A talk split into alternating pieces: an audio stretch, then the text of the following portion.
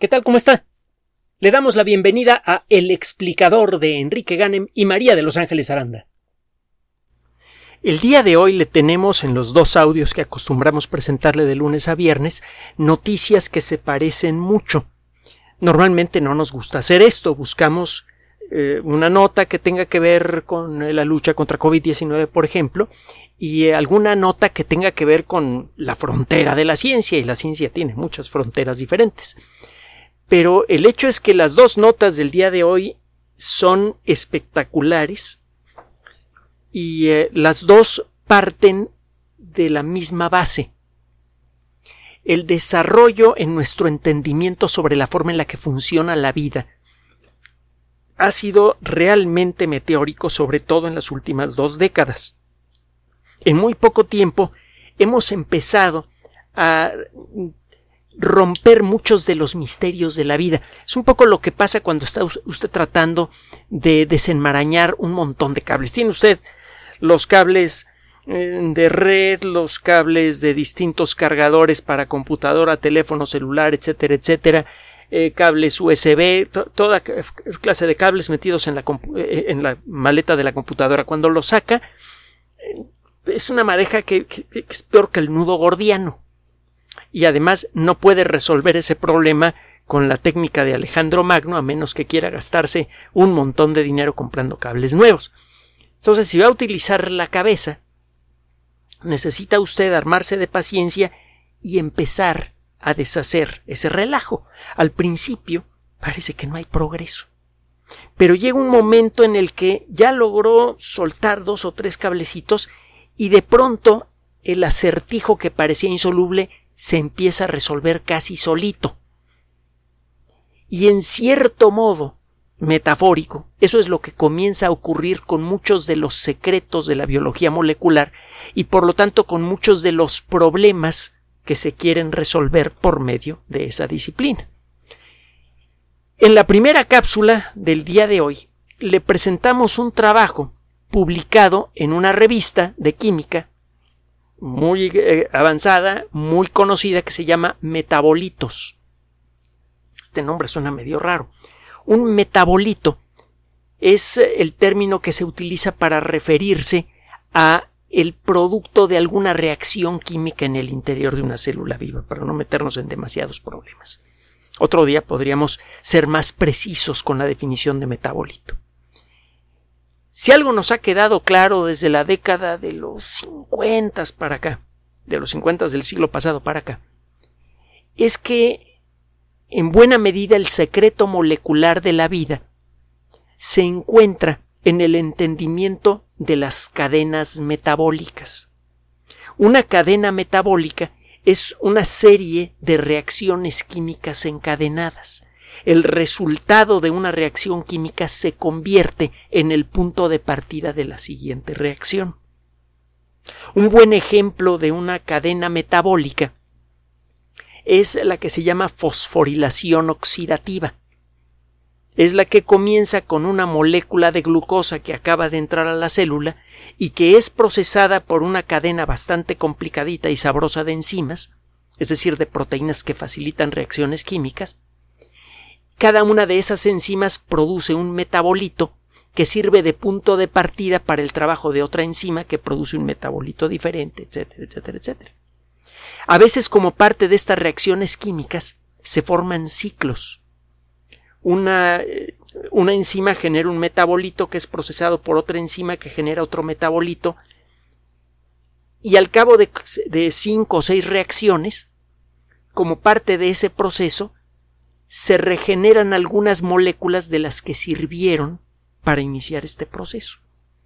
En cierto modo es como si la reacción se regenerara solita. Durante estos procesos moleculares se van soltando moléculas que ya no son procesadas posteriormente y que sirven de base para el funcionamiento general de las células.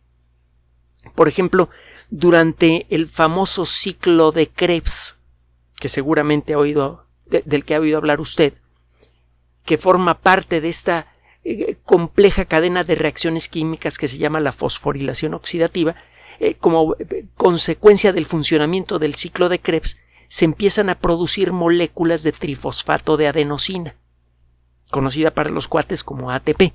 El ATP es una molécula que libera energía con mucha facilidad y la forma en la que libera la energía el ATP es, le sirve a las enzimas de nuestras células para poder hacer su función. Hay muchas moléculas que necesitan energía para realizar su trabajo. Y su trabajo es fundamental para la vida. Esa energía generalmente la obtienen rompiendo moléculas de ATP.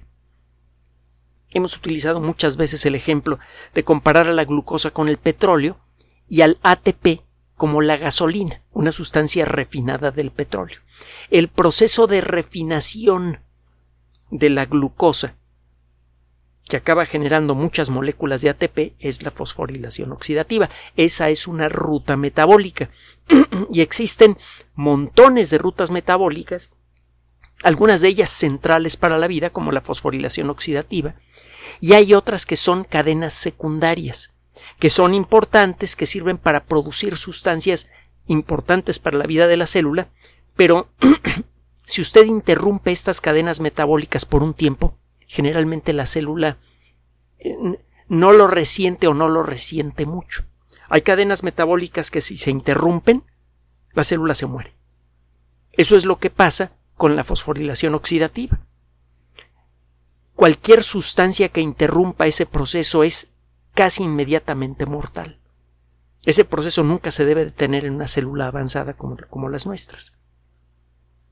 Los venenos que atacan la fosforilación oxidativa son de los más activos que existen, por ejemplo, el cianuro, por ejemplo, los eh, eh, agentes como la sarina, que en los últimos años se ha vuelto tan famosa, aunque fue inventada durante la Segunda Guerra Mundial, pero no fue utilizada durante la Segunda Guerra Mundial. Es un, caso realmente raro, una sustancia super archirrecontravenenosa. Un gramo podría en principio matar entre 500 y 1000 personas y no fue usada en la Segunda Guerra Mundial. Bueno, el caso es que eh, hay cadenas de reacciones, hay rutas metabólicas que no se pueden interrumpir ni un momentito, y hay otras que sí se pueden interrumpir. En algunas células, la interrupción de ciertas rutas metabólicas no produce daños a largo plazo si esta interrupción no dura mucho tiempo. Ese es un punto. Otro punto. Entre las muchísimas cadenas metabólicas, entre las muchísimas reacciones químicas encadenadas que se pueden distinguir en nuestras células, hay una que se, llama la ruta de la, de la pentosa fosfato. Estos nombrecitos raros a veces parece que los inventamos los biólogos o para impresionar o para insultar. No, no lleva ninguna de las dos intenciones. La, de la, la ruta de la pentosa fosfato le encuentra usted activa por ejemplo, en los glóbulos rojos. Es allí en donde se vuelve especialmente importante. Si usted interrumpe esta ruta, los glóbulos rojos sufren. Incluso se pueden empezar a morir. Solo que si este proceso no se mantiene por mucho tiempo no hay mucho problema. El cuerpo sabe producir glóbulos rojos en gran cantidad. De hecho, todos los días mueren millones de glóbulos rojos y todos los días son creados muchos millones de glóbulos rojos más. Este proceso parece ser tremendamente antiguo. Hay motivos para creer que algunas de las primeras células vivas que existieron en nuestro planeta utilizaban esta ruta metabólica para realizar algunos procesos fundamentales para la vida. Por ejemplo, como parte, una de las consecuencias de esta cadena de reacciones químicas es la producción de las partes que sirven para ensamblar ácidos nucleicos. Los ácidos nucleicos son moléculas muy grandes, por ejemplo el ADN famoso, o el ARN, como el ARN que forma el corazón de SARS-CoV-2. Ah, los ácidos nucleicos son moléculas muy grandes, le decía yo, y esas moléculas están hechas de moléculas más pequeñas, que se llaman nucleótidos. Los nucleótidos a su vez están hechos de moléculas más pequeñas. Un nucleótido tiene una molécula que pertenece al mundo de los azúcares o carbohidratos. Es una molécula que tiene un anillo que cuando usted lo dibuja esquemáticamente en un pizarrón eh, tiene forma de, ah, de, pentágono. Es un anillo en donde hay eh, cinco átomos interlazados entre sí. Bueno, interlazados, entrelazados con sus vecinos. Este anillo de cinco, de cinco puntas, de cinco segmentos, lo encuentra usted en muchos tipos de moléculas diferentes que pertenecen al mundo de los, eh, de los carbohidratos. A todos los azúcares o carbohidratos que tienen anillos con cinco vértices se les conoce como pentosas. Una de esas pentosas sirve de base para la creación de nucleótidos. Esa pentosa puede ser la desoxirribosa, que la encuentra usted en el ADN, en el ácido desoxirribonucleico. Y otra de ellas, muy parecida, es la ribosa, que encuentra usted en el ácido ribonucleico. Por ejemplo, el ácido ribonucleico de los virus.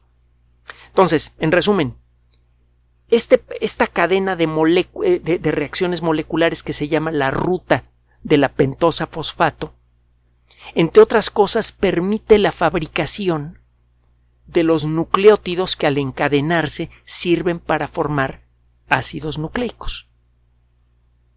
Y también tiene otras funciones. Por ejemplo, en las plantas, esta ruta metabólica sirve para producir sustancias que luego son procesadas por otras rutas metabólicas que acaban generando la lignina, que es la sustancia que le da su, su textura más importante a la madera. Bueno, ¿y esto qué tiene que ver con SARS-CoV-2? Pues mire, ¿qué tiene que ver? Ahorita le voy a decir. En este trabajo, publicado en la revista Metabolitos, que fue eh, publicado hace unos cuantos días, hace un par de semanas, eh, lo tenemos desde hace tiempo, pero es que hemos tenido tanta cosa que contarle que se nos ha empezado a quedar atrás y no queremos hacer esto. Este, en este artículo, este grupo de investigación describe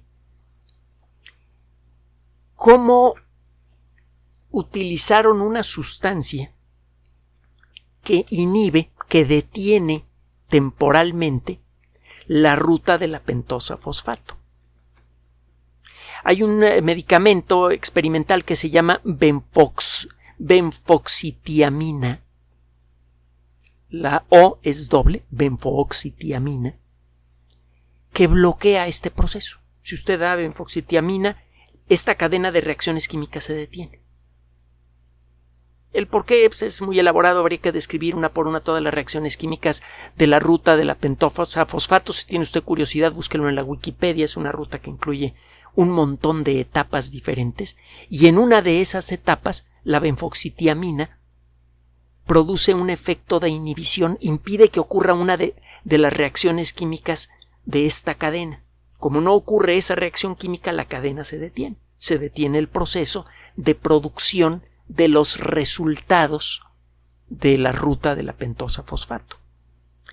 Bueno, resulta que esta ruta metabólica está activa en muchas de nuestras células, pero de manera suave. Es decir, la cantidad de reacciones químicas que pertenecen a esta cadena molecular es muy baja en las células eh, típicas humanas. Solo que las células que están infectadas por SARS-CoV-2 o por cualquier otro virus, esto último hay que verificarlo, parece ser cierto, pero no, no existe la completa claridad al respecto, eh, cualquier célula infectada por SARS-CoV-2 y probablemente por cualquier otro virus tiene esa ruta muy activa. Aparentemente esta ruta molecular se activa para poder crear los componentes que sirven para ensamblar muchas copias del ARN del virus. Acuérdese que una célula infectada se convierte en una fábrica que produce virus en serie. Por un lado se están produciendo las proteínas que forman la cubierta exterior del virus, que se llama cápside, y por otro lado, hay procesos que están creando muchas copias del ARN del virus y para eso hay que sintetizar muchos de los nucleótidos que al ensamblarse forman al ARN del virus. Eso significa que los procesos moleculares que construyen nucleótidos están muy activos y uno de esos procesos moleculares, el proceso molecular más importante, parece ser la ruta de la pentosa fosfato. Entonces, ¿qué significa todo este rollo? Que si usted da una sustancia que bloquea el funcionamiento de la ruta de la pentosa fosfato, se dejan de fabricar las partes necesarias para construir el ARN de los virus. Y le pasa entonces a la célula lo que le está pasando a la industria electrónica ahora como consecuencia de la pandemia de SARS-CoV-2. En China dejaron de funcionar por largo tiempo las fábricas que producían la mayor parte de los chips que se usan para toda clase de cosas en todo el mundo fabricación de computadoras, teléfonos celulares, tablets, cerebros electrónicos para automóviles, bla bla bla bla bla bla. Y como consecuencia de eso, ahora todas esas industrias tienen problemas serios para poder producir sus productos y venderlos, y eso está generando una reacción en cadena en la economía verdaderamente bestial. Si ha seguido usted las noticias, se habrá enterado de esto. Bueno, este medicamento experimental, la benfoxitiamina, produce el mismo efecto a nivel molecular en las células que están fabricando coronavirus, si quedan sin materia prima para construir el ARN del virus. Y esto entonces detiene la fabricación de virus. Esto no cura a la célula que ya está enferma. La célula no puede fabricar virus pero está emitiendo señales químicas que son interpretadas por el sistema de defensa de nuestro cuerpo eh, eh, como que la célula está infectada. Es decir, la célula está señalándole al cuerpo estoy infectada, estoy infectada, pero no está produciendo copias del virus. Eso hace que sistema, las células del sistema inmune se acerquen a la célula y la hagan pomada sin que pueda producir virus. Usted da este medicamento, se detiene temporalmente la producción de, bueno, la, ruta molecular que le acabo de mencionar, la ruta de la pentosa fosfato, eso afecta el funcionamiento de los glóbulos rojos y produce efectos negativos menores en muchas células de nuestro cuerpo, pero que no son mortales, a menos que se dé usted el medicamento por meses, pero no tiene que darlo por meses. Da, da usted el medicamento durante un tiempo breve y eh, las células que estaban infectadas son destruidas por el sistema inmune, le da tiempo al sistema inmune para aprender a fabricar anticuerpos y en pocas palabras detiene usted la infección en seco.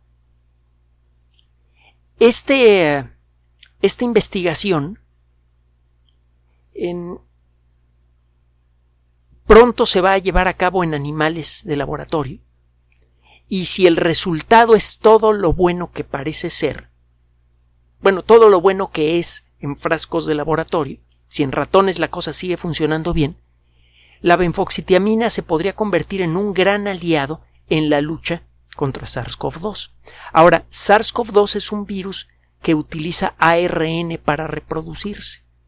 Los virus pueden tener ADN o ARN. Existen virus peligrosos de ADN y virus peligrosos de ARN, pero la mayoría de los virus de interés para la medicina son virus de ARN. Todo parece indicar que este mecanismo podría bloquear, por el mismo motivo, la reproducción de prácticamente cualquier virus de ARN. Y podría, por lo tanto, permitirle al cuerpo limpiar la infección sin que ésta crezca. Esto significa que la benfoxitiamina podría quizá convertirse en un tratamiento general contra los virus de ARN, cuando menos. Y existe la posibilidad de que tenga el mismo efecto para los virus de ADN. Hay varios motivos moleculares para creer esto. El artículo, repito, fue publicado en la, eh, en la revista Metabolites, así se dice en inglés, bueno, se escribe en inglés, Metabolites, metabolitos. Es una revista que tiene este artículo de acceso público, como la mayoría de los artículos relacionados con, eh, la lucha contra COVID-19. Los autores pertenecen, por ejemplo, al Instituto de Virología Médica del Hospital Universitario de la Universidad Goethe en Alemania, eh, investigadores del, del, programa contra la hepatitis C en Copenhague, el Instituto Fraunhofer para Medicina Translacional y Farmacología, son centros de investigación de muy alto nivel, de reconocido prestigio, la Universidad de Kent, etcétera, etcétera.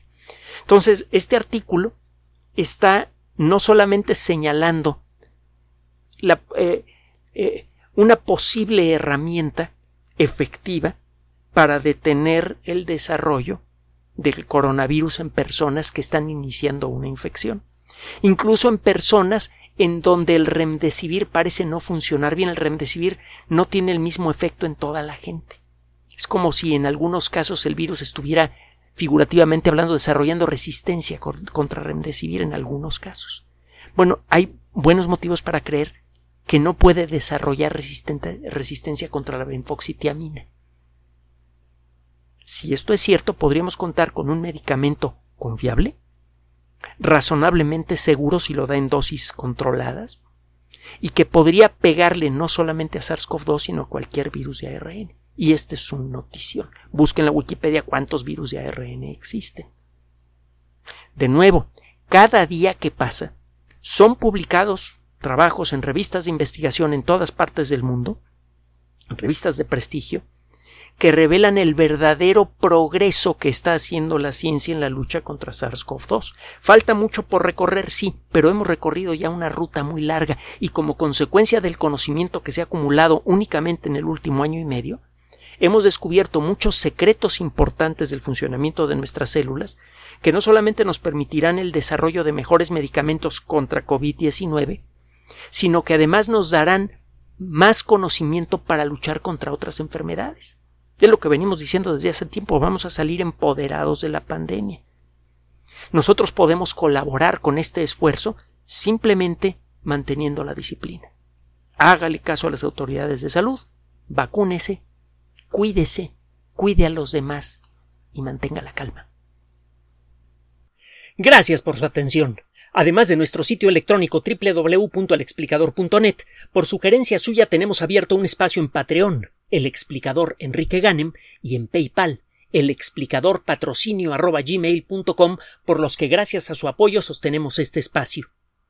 Puede usted descargar gratuitamente estos audios en formato MP3 en Spotify y en iTunes como El Explicador sitio oficial y en SoundCloud como El Explicador y con formato de video en YouTube en El Explicador sitio oficial. Recuerde nuestras redes sociales de siempre, Twitter Enrique-Ganem y en Facebook Enrique Ganem sitio oficial, El Explicador y los grupos que usted ya conoce. Finalmente, el explicador siempre somos María de Los Ángeles Aranda y Enrique Ganem. Gracias.